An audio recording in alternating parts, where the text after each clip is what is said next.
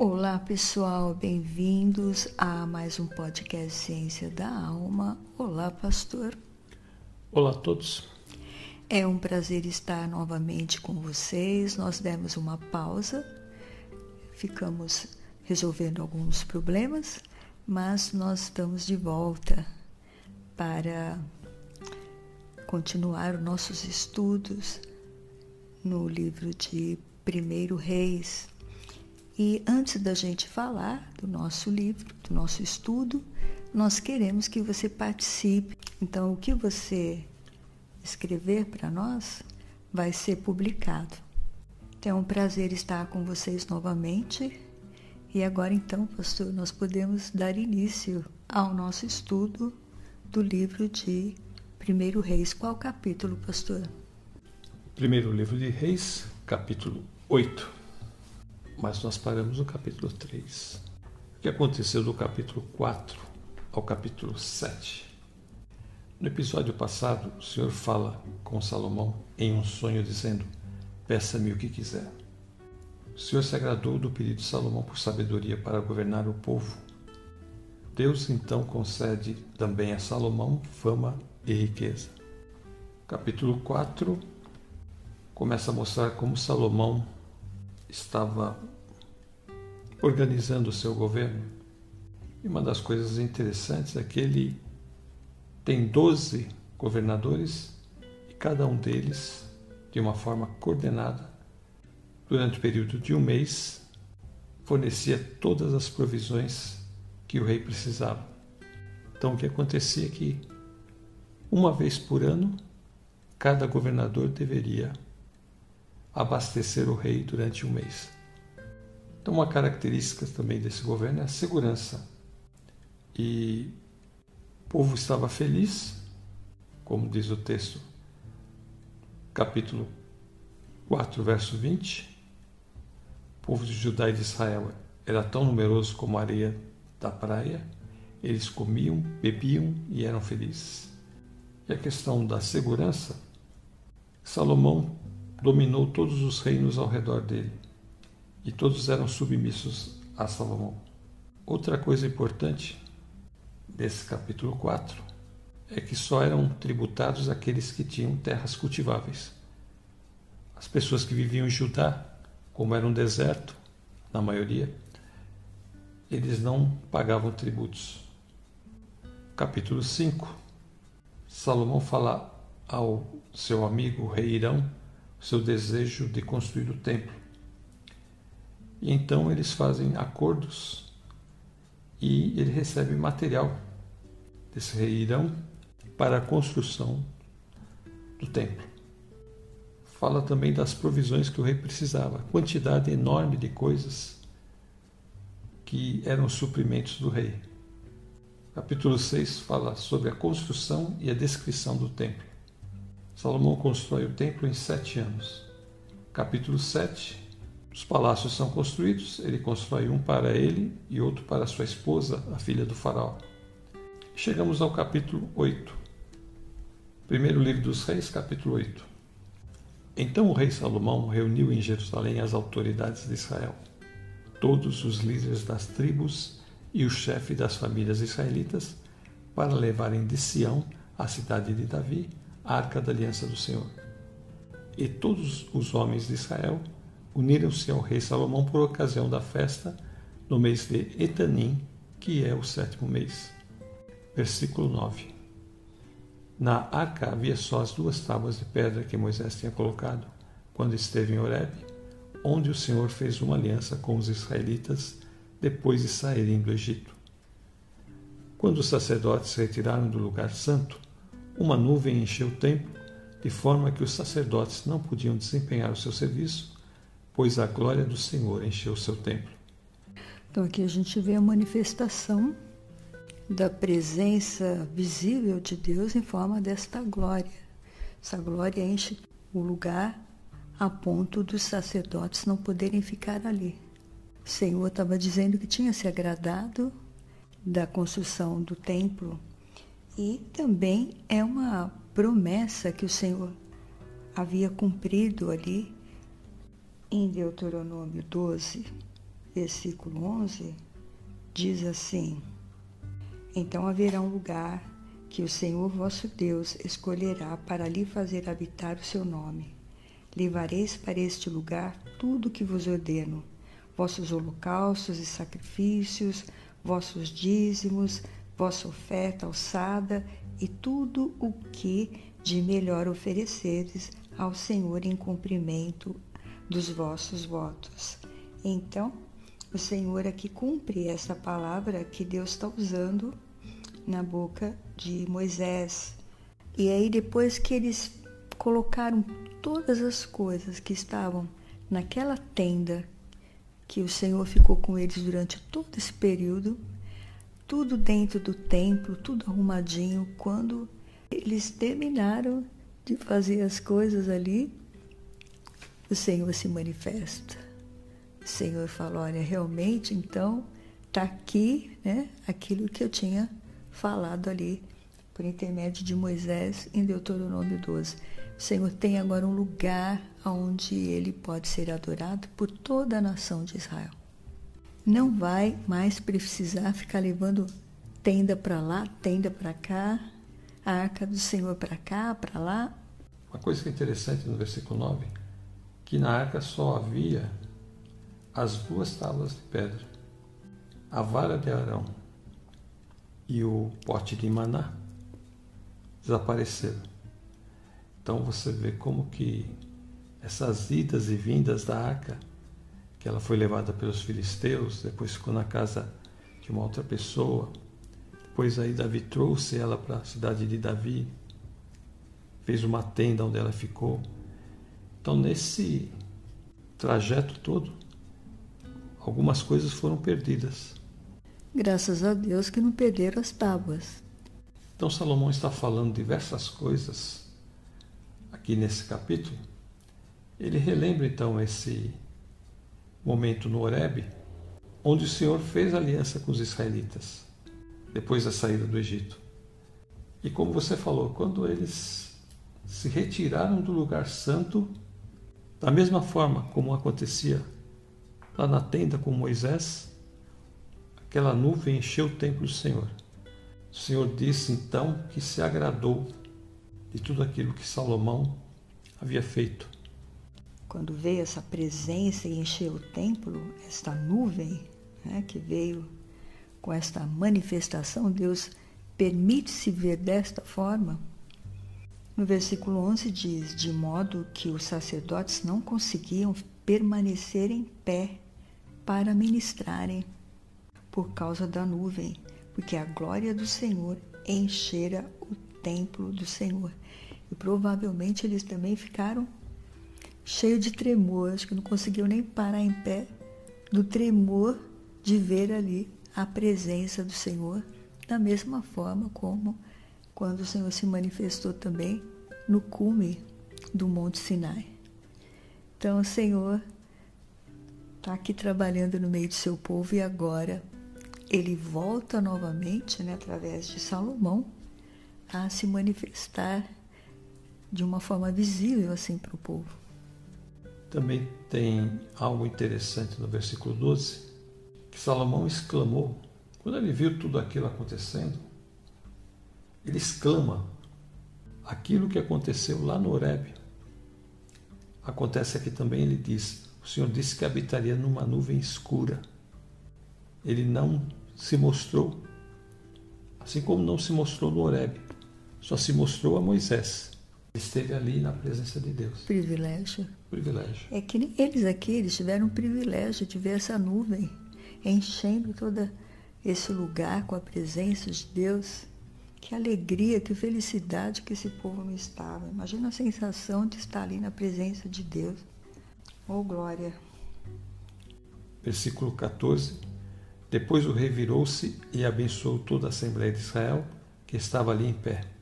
E disse: Bendito seja o Senhor, o Deus de Israel, que com sua mão cumpriu o que com sua própria boca havia prometido a meu pai, Davi, quando lhe disse: Desde o dia em que tirei Israel, o meu povo do Egito, não escolhi nenhuma cidade das tribos de Israel para nela construir um templo em honra ao meu nome mas escolhi Davi para governar Israel, o meu povo. Meu pai Davi tinha no coração o propósito de construir um templo em honra ao nome do Senhor, o Deus de Israel. Mas o Senhor lhe disse: Você fez bem em ter no coração o plano de construir um templo em honra ao meu nome. No entanto, não será você que o construirá, mas o seu filho, que procederá de você. Ele construirá o templo em honra ao meu nome. Então Salomão vai falando tudo aquilo que Deus havia prometido através de seu pai Davi. No verso 20 ele diz: E o Senhor cumpriu a sua promessa. Tudo aquilo que havia sido dito pelo profeta Natã foi então cumprido agora. É, e ele fala, aí como você leu no versículo 15: Bendito seja o Senhor Deus de Israel, pois pelo seu poder ele cumpriu a promessa que tinha feito a Davi, meu pai, quando lhe disse: Desde o dia em que tirei do Egito o meu povo de Israel, eu não escolhi nenhuma cidade de todas as tribos da terra de Israel para ali construir um templo, a fim de ser adorado, mas escolhi você, Davi, para governar o meu povo. O Senhor primeiro foi escolher um pastor para governar o seu povo. Então, Davi tinha a função de rei e de pastor. Aqui, nós vimos Salomão está com a função de rei e de juiz, ele sabe julgar a causa do seu povo muito bem. E o que o Senhor está mostrando é que antes do povo ter um lugar para adorá-lo, ele tinha que ter um pastor para cuidar dele. O primeiro pastor que nós vimos, a função de Moisés, além de um líder, também foi um pastor, trouxe esse rebanho de lá do Egito até a terra. Ele só não pôde entrar na terra, porque Deus não deixou de cumprir a promessa que Deus tinha feito para ele. Ele foi punido porque ele desobedeceu a Deus, ele não pôde entrar na terra. O Senhor quer primeiro que o seu povo tenha um líder. E a função desse líder é liderar o povo e fazer com que o povo obedeça a palavra de Deus. Agora eles têm um local para adorar esse Deus. Tem a sua lei, que os sacerdotes vão ler e vão instruir. E o rei também tem que saber a lei para poder instruir o povo e andar de acordo com a lei.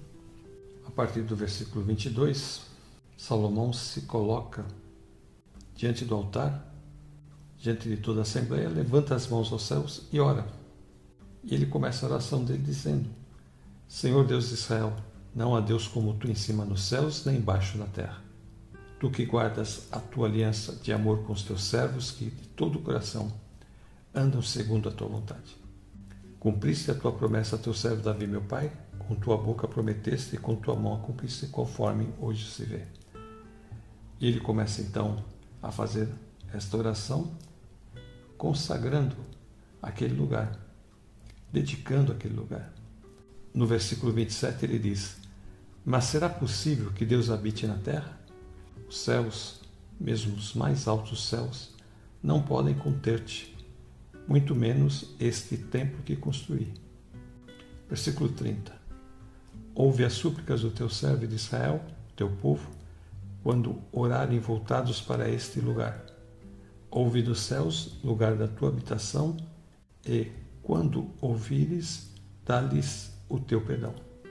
Aqui na linguagem de hoje, o 27 diz assim: Mas será que de fato, ó Deus, tu podes morar no meio de nós, criaturas humanas, aqui na terra? Tu és tão grande que não cabes nem mesmo no céu. Como poderia este templo que eu construí ser bastante grande para isso? Então ele fala que não tem como né, esse templo poder receber a presença de Deus. É indigno de receber a presença de Deus, porque nem mesmo o céu pode conter a presença de Deus, mas que o Senhor tenha misericórdia e se manifeste ali ouvindo a oração do povo. Versículo 28. Ainda assim, atende à oração do teu servo e seu pedido de misericórdia, ó Senhor, meu Deus. Ouve o clamor e a oração que o teu servo faz hoje na tua presença. Estejam os teus olhos voltados de noite para este templo, lugar do qual disseste que nele porias o teu nome, para que ouças a oração que o teu servo fizer voltado para este lugar. Então aqui ele introduz alguma coisa que até então a gente não tinha visto, que as pessoas deveriam agora orar voltadas para o templo de Jerusalém. Ele diz assim 28: Ó oh, Senhor meu Deus, eu teu servo, escuta a minha oração e atende os pedidos que te faço hoje. Olha de dia e de noite para esse templo, lugar que escolheste para seres adorado, ouve-me quando eu orar com o rosto virado para este lugar. Então nós não tínhamos visto isso ainda, pastor. Eu não lembro de ter estudado nada é, disso. Agora o templo é um lugar fixo. Quando era um, uma tenda, tabernáculo, a presença de Deus estava de contínuo com eles. Deus estava indo à frente, Israel, quando a nuvem subia, eles partiam. Quando a nuvem descia, eles paravam. Então a presença de Deus estava bem claramente ali entre eles. Agora aqui já se construiu uma nação. Todo aquele território que eles estão ocupando, Deus escolheu Jerusalém como lugar do seu templo, onde colocaria o seu nome. Então Salomão percebe que agora aquele lugar vai ser o lugar de adoração, onde todos terão que estar dirigindo a sua atenção. Então ele pede a Deus que, quando o povo tiver qualquer problema, se eles orarem com o rosto voltado para Jerusalém, para o templo do Senhor, que o Senhor atenda a oração dessas pessoas. E isso é muito bom porque tem pessoas que não podiam estar indo para Jerusalém porque estavam em outro lugar mas o fato de estarem orando voltados para onde estava o templo, eles tinham essa sensação de que Deus iria ouvi-los por causa do que Salomão falou aqui, no versículo 30. Escuta as minhas orações e as orações do teu povo quando eles orarem com o rosto virado para cá. Sim, da tua casa no céu, ouve-nos e perdoa-nos. Interessante isso, né? É, a mente humana ela precisa de uma direção. Fixando o ponto, então eles teriam aquele lugar de culto. Eles teriam como que propósito de fazer oração para aquele lugar, sabendo que ali Deus estava habitando. Como também as festas que foram instituídas, todas as coisas, eram para que o povo pudesse se lembrar e para que o povo pudesse ter um relacionamento todos os dias com Deus. Eles pudessem lembrar de ter essa interação com Deus. Versículo 33. Quando Israel, teu povo, for derrotado por um inimigo por ter pecado contra ti, voltar-se para ti invocar o teu nome, orando e suplicando a ti neste templo, ouve dos céus e perdoa o pecado de Israel, o teu povo, e traz-o de volta à terra que desce aos seus antepassados. E agora então ele vai fazer o mesmo tipo de oração com relação à chuva, quando não houver chuva. Ele está dizendo quando o céu se fechar e não chover, porque o teu povo pecou contra ti, e eles se arrependerem e virarem o rosto na direção deste templo e orarem e te louvarem, depois que os tiverem castigados, escuta-os do céu, perdoa os pecados do rei e do povo de Israel e ensina-os a fazer o que é direito. Então, ó Deus, faze cair a chuva sobre esta tua terra que deste ao teu povo para ser deles para sempre. Quando houver fome ou praga no país, ferrugem e mofo, gafanhotos, peregrinos e gafanhotos devastadores, ou quando inimigos sitiarem suas cidades, quando, em meio a qualquer praga ou epidemia, uma oração ou súplica por misericórdia for feita por um israelita ou por todo Israel, teu povo, cada um sentindo as suas próprias aflições e dores, estendendo as mãos na direção desse templo, ouve dos céus o lugar da tua habitação. Perdoa e age. Trata cada um de acordo com o que merece, visto que conheces o seu coração. Sim, só tu conheces o coração do homem. Aqui, Salomão, nesse texto, ele faz diversas afirmações sobre Deus e sobre o homem agora também. Ele fala que o homem é pecador, que só o Senhor conhece o coração do homem. Aqui fala que só tu conheces os pensamentos secretos do coração do homem. É porque ninguém conhece o íntimo de um homem de verdade. Mas Deus sabe todas as coisas. Deus conhece todas as coisas. Aqui no 41 e versículo 42 diz: Quando um estrangeiro que vive numa terra bem longe daqui ouvir falar da tua fama e das grandes coisas que tens feito pelo teu povo, e vier te adorar e orar a ti com o rosto virado para este templo, ouve a sua oração lá do céu. Onde vives, escuta-o e faze tudo o que ele te pedir, para que todos os povos da terra possam te conhecer e temer, como faz o teu povo Israel. Então eles ficarão sabendo que este templo que eu te construí é o lugar onde deve ser adorado. Aleluia, que lindo, hein? Maravilhoso que ele está falando dos estrangeiros. Os estrangeiros virem visitar o templo, adorar a Deus ali também, Deus responder a oração deles. Que maravilhoso.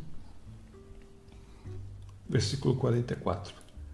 Quando o teu povo for à guerra contra os seus inimigos, por onde quer que tu o enviares, e orar ao Senhor voltado para a cidade que escolheste e para o templo que construí em honra ao teu nome, ouve dos céus a sua oração e a sua súplica e defende a sua causa. Aqui na linguagem de hoje, pastor, este versículo diz: Quando ordenares que o teu povo saia para a guerra contra os seus inimigos, e o teu povo orar a ti, virados para esta cidade que escolheste e para este templo que construí em honra do teu nome, escuta do céu as suas orações e os seus pedidos, ouve-os e lhes dá a vitória. Então, Senhor, tem solução para tudo aqui na oração de Salomão. Porque Salomão vai apresentando se eles tiverem um inimigo investindo contra eles, se eles orarem virado com o rosto para o templo, que o Senhor ouça a oração e perdoe os pecados deles. Se eles estiverem sem chuva, que eles orem voltado para o templo, que o Senhor perdoe os pecados deles e envie chuva. Se eles tiverem fome e pragas, gafanhotos, essas coisas, se eles orarem voltados para o templo, que o Senhor perdoe os pecados deles e liberte eles. Versículo 46. Quando pecarem contra ti, pois não há ninguém que não peque, e ficares irado com eles e os entregares ao inimigo que os leve prisioneiro para a sua terra, distante ou próxima? Se eles caírem em si, na terra para a qual tiverem sido deportados, e se arrependerem e lá orarem, pecamos, praticamos o mal e fomos rebeldes. E se lá eles se voltarem para ti de todo o seu coração, de toda a sua alma, na terra dos inimigos que os tiverem levado como prisioneiros, e orarem voltados para a terra que deste aos teus antepassados, para a cidade que escolheste e para o templo que construí em honra ao teu nome, então, desde os céus, o lugar da tua habitação, ouve a sua oração e a súplica e defende a sua causa.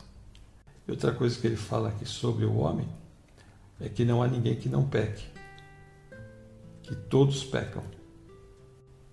Aqui no versículo 46, pois não há ninguém que não peque. Então, outra coisa interessante, ele vai falar sobre o homem e a sua natureza. E aqui no versículo 50 ele diz: Perdoa os pecados que o teu povo tem cometido contra ti e a sua revolta contra ti, e faze com que os seus inimigos os tratem com bondade. Eles são o teu povo que tiraste daquela fornalha acesa o Egito. Versículo 52: Que os teus olhos estejam abertos para a súplica do teu servo e para a súplica de Israel, o teu povo, e que os ouças sempre que clamarem a ti. Pois tu os escolheste dentre todos os povos da terra para serem a tua herança, como declaraste por meio do teu servo Moisés, quando tu, ó soberano Senhor, tiraste os nossos antepassados do Egito. Então, esta foi a oração de Salomão, e agora então Salomão vai abençoar todo o povo. No versículo 55 ele diz assim: Então em voz alta pediu as bênçãos de Deus para todo o povo que estava reunido ali e disse: Bendito seja o Senhor Deus, que deu paz ao seu povo como havia prometido. Ele tem cumprido todas as abençoadas promessas que fez por meio do seu servo Moisés. Que o Senhor, nosso Deus, esteja conosco assim como esteve com os nossos antepassados. Que Ele nunca nos deixe nem nos abandone. E faça com que de coração nos voltemos para Ele a fim de andarmos em todos os seus caminhos e obedecermos aos seus mandamentos, decretos e ordenanças que deu aos nossos antepassados. E que as palavras da minha súplica ao Senhor tenham acesso ao Senhor, o nosso Deus, dia e noite, para que Ele defenda a causa do seu servo e a causa de Israel, o seu povo, de acordo com o que precisarem. Assim, todos os povos da terra saberão que o Senhor é Deus e que não há nenhum outro mas vocês têm um coração íntegro para com o Senhor, o nosso Deus, para viverem por seus decretos e obedecerem aos seus mandamentos, como acontece hoje. No versículo 60, ele fala e assim: Todas as nações do mundo ficarão sabendo que somente o Senhor é Deus e que não há nenhum outro. E que vocês sejam sempre fiéis ao Senhor, nosso Deus, obedecendo a todos os seus mandamentos e leis como fazem hoje. Do versículo 62 até o final é a dedicação do templo. Então o rei Salomão e todo Israel ofereceram sacrifícios ao Senhor. Ele ofereceu em sacrifício de comunhão ao Senhor 22 mil bois e 120 mil ovelhas. Assim o rei e todos os israelitas fizeram a dedicação do templo do Senhor. Depois nós vamos ver como o Senhor vai responder esta oração de Salomão. E agora então nós vimos aqui as coisas maravilhosas que ele pediu para o povo, quando o povo pecasse, que o povo orasse voltado para Jerusalém e que Deus tivesse misericórdia do seu povo e o perdoasse. E depois de ter feito os sacrifícios, os holocaustos, ele celebrou com todo Israel a festa naquela data. E todas as pessoas, desde o norte até o sul de Israel, celebraram-na diante do Senhor durante sete dias. E no versículo 66, no oitavo dia, Salomão mandou o povo para casa. Eles abençoaram o rei e foram embora, jubilosos, de coração alegre, por todas as coisas boas que o Senhor havia feito por seu servo Davi e por Israel, o seu povo. Eles têm este privilégio de estar junto com Salomão, vendo esse templo glorioso que Deus permitiu que Salomão construísse com toda a sabedoria que Deus deu para ele, para ele poder tomar todas as decisões certas, contratar todas as pessoas para chegar nesse êxito que ele teve aqui e as pessoas estão felizes. Comeram, beberam, louvaram a Deus e agora então vão para suas casas. E agora também nós vamos falar sobre outra consagração de um outro templo. Aqui na carta aos Hebreus, capítulo 10, versículo 1. A lei traz apenas uma sombra dos benefícios que hão de vir e não são a sua realidade. Por isso, ela nunca consegue, mediante os mesmos sacrifícios repetidos ano após ano, aperfeiçoar os que se aproximam para adorar. Versículos 7 a 14. Então eu disse: Aqui estou, no livro está escrito a meu respeito. Vim para fazer a tua vontade, ó Deus.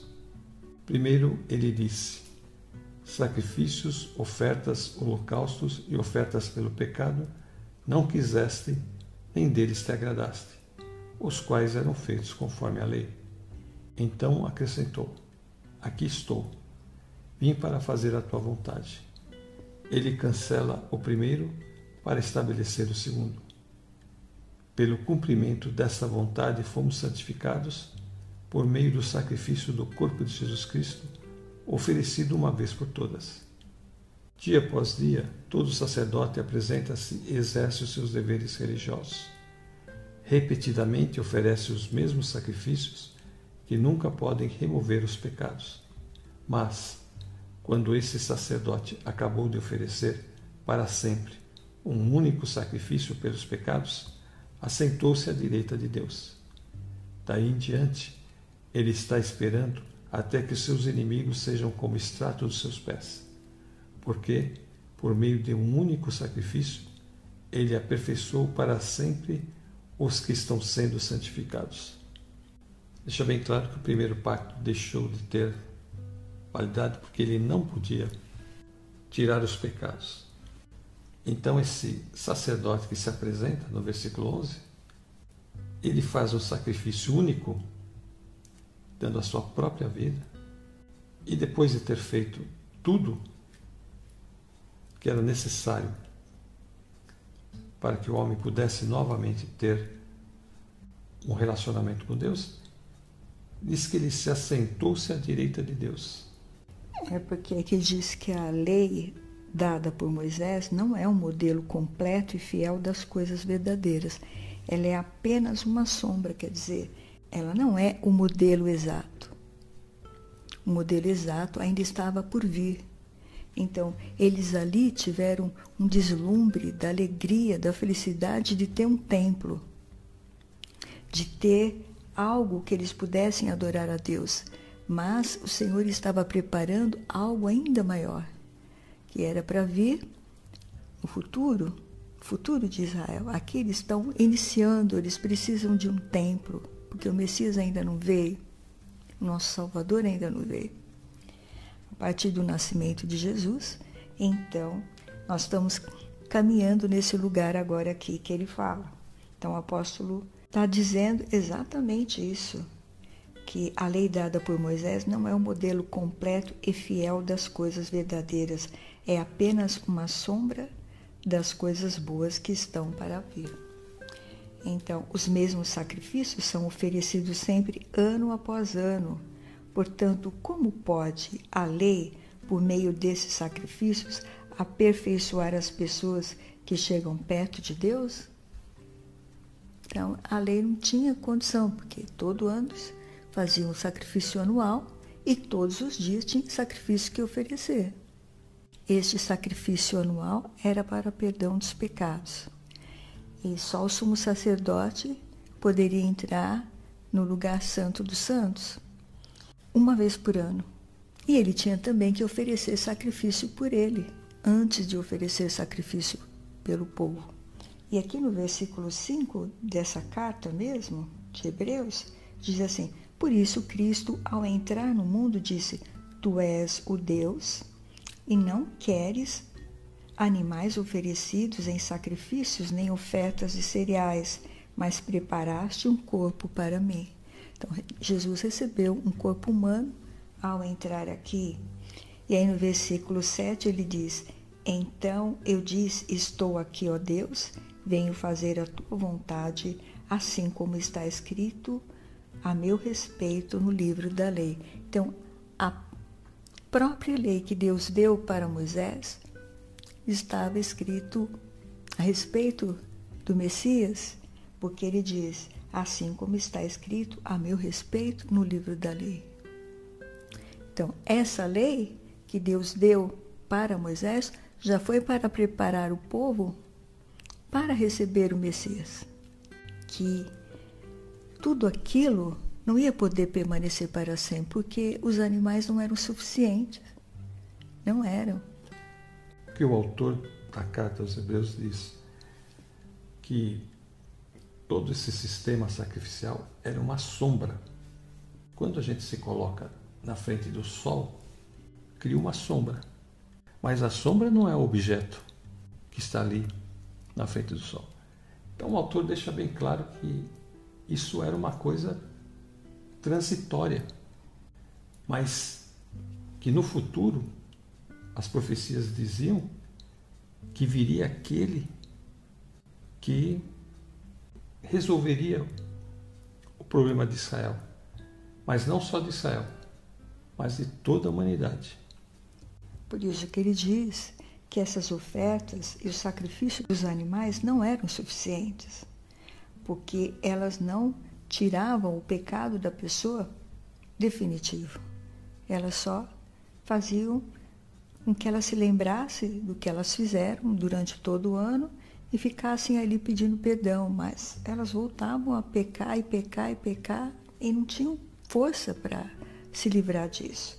A palavra de Deus fala que é o próprio Jesus quem vai dar esta força para vencer o pecado. Então ele fala aqui no versículo 8, ainda completando, ele fala: E não te agradam as ofertas dos animais queimados inteiros no altar, nem os sacrifícios oferecidos para tirar pecado. Ele disse: Isso, embora todo sacrifício sejam oferecidos de acordo com a lei, porque a lei exigia que, se não houvesse o sangue derramado, não podia haver expiação pelo pecado. Então tinha que ter o sangue de um animal sem defeito, sem mancha, inocente, para que a pessoa recebesse o perdão do pecado. Então, no versículo 9, depois ele diz: Estou aqui, ó Deus, para fazer a tua vontade. Assim, Deus acabou com todos os antigos sacrifícios e pôs no lugar deles o sacrifício de Cristo. Olha que maravilha! Agora nenhum animalzinho mais precisa morrer, porque o Filho de Deus, assim como Deus poupou a vida do filho de Abraão, ele falou: Não, eu já tenho. Quem vai assumir o lugar de Isaac?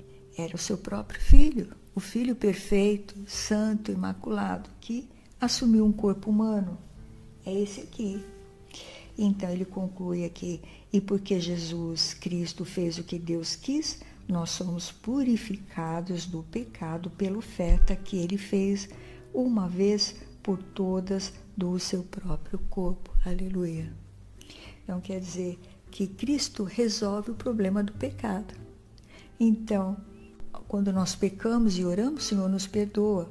E ele fala: vai e não peques mais. Porque depois, se você peca fazendo porque você quer transgredir, aí é problema seu. Você já não vai estar mais debaixo da direção de Deus, e sim debaixo da direção da sua carne, como nós estamos ensinando aqui.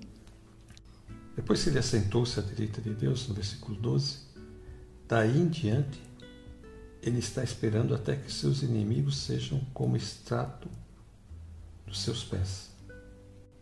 Porque por meio de um único sacrifício, ele aperfeiçoou para sempre os que estão sendo santificados. Então agora só está esperando o quê?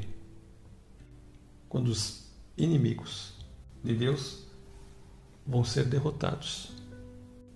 E o único inimigo que falta para ser derrotado agora é a morte. Esse único sacrifício diz aqui que ele aperfeiçoou para sempre os que estão sendo santificados. Não precisa haver mais nenhum outro sacrifício. Então aqui fica bem claro que não é necessário mais nenhum tipo de sacrifício. Assim, com um sacrifício só, ele aperfeiçoou para sempre os que são purificados do pecado. Então agora nós temos a purificação do pecado instantaneamente. Nós confessamos nossos pecados e o Senhor nos perdoa. nos purifica, porque esse sangue é eterno. Ele testifica eternamente que o Filho de Deus deu a sua vida por nós e que agora ele reina, não só como sumo sacerdote à direita do Pai, para interceder por nós, mas também como rei. E agora então ele vai colocar os seus inimigos debaixo dos seus pés. Aqui ele vai acabar com toda a maldade, com toda a rebelião que se levantou contra Deus lá no início. Lá no início, no Éden, quando Deus criou o homem e a mulher e esses seres espirituais se rebelaram contra o Criador, como eles também têm o livre-arbítrio, eles resolveram ser rebeldes, ir contra Deus. O maioral deles quis assumir o lugar de Deus e Deus o expulsou. E ele veio para a terra. E o que ele fez aqui foi tentar aquele casal, aquele casalzinho que Deus tinha colocado ali no início que era um casal inocente, não tinham experiência, mas Deus deixou que eles tivessem o livre-arbítrio. Então, a partir do momento que eles ouviram esta serpente, o pecado entrou neles. E agora eles só são livres deste pecado através deste sacrifício do nosso Deus. Então, a diferença da construção do Templo de Salomão e aqui com Jesus é que Jesus aperfeiçoa aquele templo, aquele templo humano que vai cair, vai se desmoronar e vão construir, vão reconstruir. Aquele templo não tem este mesmo poder que o templo que é Jesus tem, porque ele está diante do Pai testemunhando que ele veio aqui e venceu o pecado através da sua fidelidade ao Pai. Ele veio para servir a Deus. Versículo 7, ele fala: Então eu disse: Eu estou aqui, ó Deus, venho para fazer a tua vontade, assim como está escrito a meu respeito no livro da lei. Moisés falou dele, os profetas falam do que ele ia fazer quando ele estivesse aqui nesta terra. Então ele veio para salvar o homem, não de coisas materiais. Ele veio para salvar o homem da sua condição espiritual. Ele nos abençoa aqui na terra com a sua bênção, nós temos tudo o que nós precisamos. Mas ele veio para nos tirar da condição que nós estávamos de perdidos eternamente diante de Deus. Mas com este sacrifício de Jesus, agora nós temos este templo que o Espírito Santo habita, que é a nossa vida, quando nós aceitamos Jesus. Então o Espírito Santo vem morar em nós e nós queremos só servir a Jesus e falar dele para todas as pessoas, porque ele é maravilhoso. O que ele fez não tem obra mais bela nesta terra que possa ser comparada ao que Jesus fez, desde o momento que nasceu até o momento que morreu e ressuscitou por nós. É glorioso, ele é tremendo, pastor. Toda honra, toda glória, todo louvor sejam dados a ti, Jesus. Infelizmente, muitos ainda estão apegados àquele templo de Salomão que foi destruído, foi reconstruído. Estão apegados àquilo. E Jesus disse que ele teria o templo dele destruído e em três dias ele o restauraria. Jesus estava dizendo do seu próprio corpo que ele iria morrer e iria ressuscitar. Então, o templo que nós devemos adorar está à direita do Pai. É Jesus ele tabernaculou entre nós. capítulo 10, verso 1 diz: A lei traz apenas uma sombra dos benefícios que hão de vir e não a sua realidade. Por isso ela nunca consegue, mediante os mesmos sacrifícios repetidos ano após ano, aperfeiçoar os que se aproximam para adorar. Nosso tempo, nossa adoração agora tem que se voltar para aquele que está à direita do Pai, que é Jesus. A Ele todo louvor, toda honra, toda glória. Estamos só esperando que todos os inimigos sejam colocados debaixo dos seus pés e Ele voltará então e nos levará com Ele. E daí a preocupação nossa de estar ensinando a palavra de Deus para todo servo de Deus, servo fiel que serve ao Senhor como a palavra de Deus manda, esteja com as suas vestiduras lavadas no sangue do Cordeiro, porque a qualquer momento Jesus vem buscar a sua igreja, para que ele possa descer aqui como juiz e rei, a igreja precisa ser levada.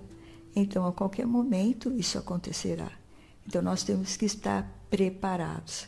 Porque agora, como o pastor falou, ele é o nosso templo.